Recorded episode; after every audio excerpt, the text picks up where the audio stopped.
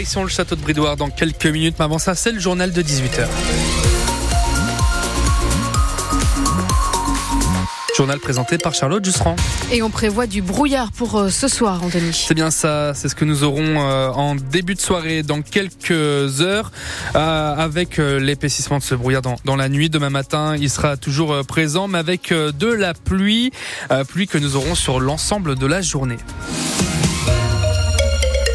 Les agriculteurs de Dordogne n'ont pas encore ressorti les tracteurs, mais le ton est dur.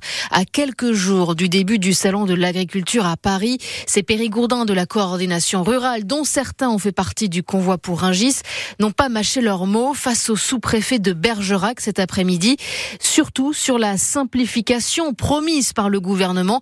Laurent Bonnet, agriculteur d'Aimé, ne comprend pas. C'est quand même l'État qui a mis des choses en place. Et aujourd'hui, ils vont essayer de revenir pour resimplifier. Enfin, quand on dit qu'on marche sur la tête, c'est qu'on marche sur la tête. Il y a un gros problème.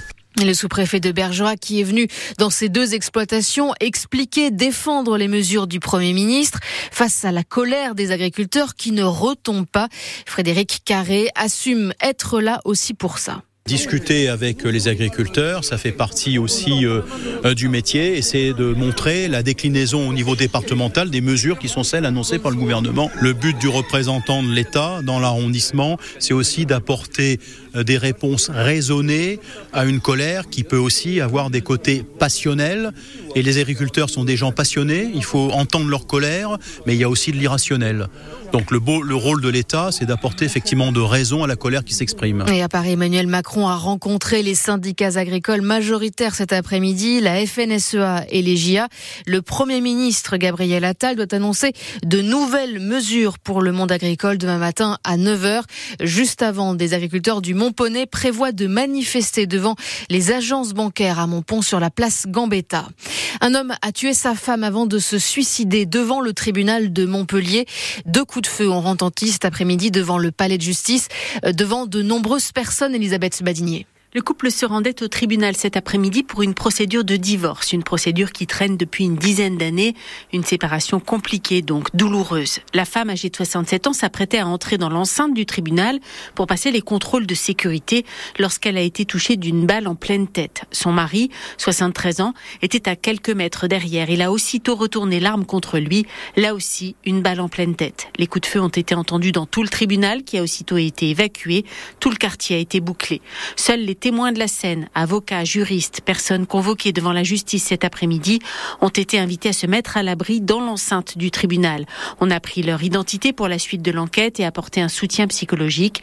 Certains sont repartis dans l'après-midi sous escorte. Le président du tribunal a écrit un mail au personnel les assurant de sa présence à leur côté. Le ministre de la Justice, Éric Dupont-Moretti, a également tweeté pour apporter son soutien à toute la communauté judiciaire de Montpellier. Et on le rappelle, le quartier de Montpellier a été bouclé suite à ce drame. Un homme qui a tué sa femme avant de se suicider devant le palais de justice de Montpellier. Une croix en pierre a été taguée à Chervé-Cuba. On peut lire Allah écrit à la peinture noire sur ce calvaire, ce symbole chrétien.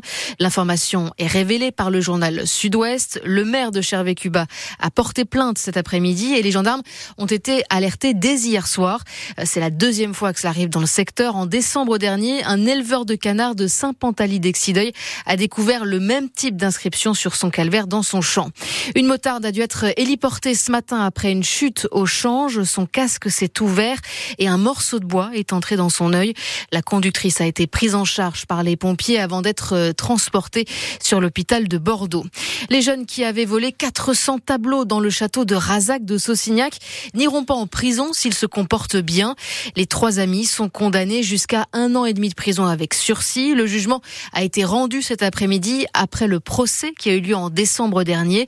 Si deux d'entre eux n'ont fait que voler des tableaux, le troisième a aussi dépensé 126 000 euros en marque de vêtements de luxe, en montre et en trottinette après avoir dérobé la carte bancaire de la propriétaire. La médecin de Saint-Astier qui avait disparu a donné de ses nouvelles. L'enquête ouverte par la justice est classée sans suite. Ses proches étaient très inquiets depuis près d'une semaine. Le cabinet médical était fermé. Elle était partie en laissant une lettre pour dénoncer ses conditions de travail.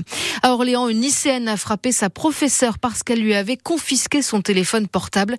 L'enseignante s'est retrouvée avec le visage en sang hier après-midi. L'élève de première a été exclu avant un conseil de discipline après les vacances. Les professeurs de ce grand lycée du Loiret ont refusé de faire cours aujourd'hui pour dénoncer cette agression.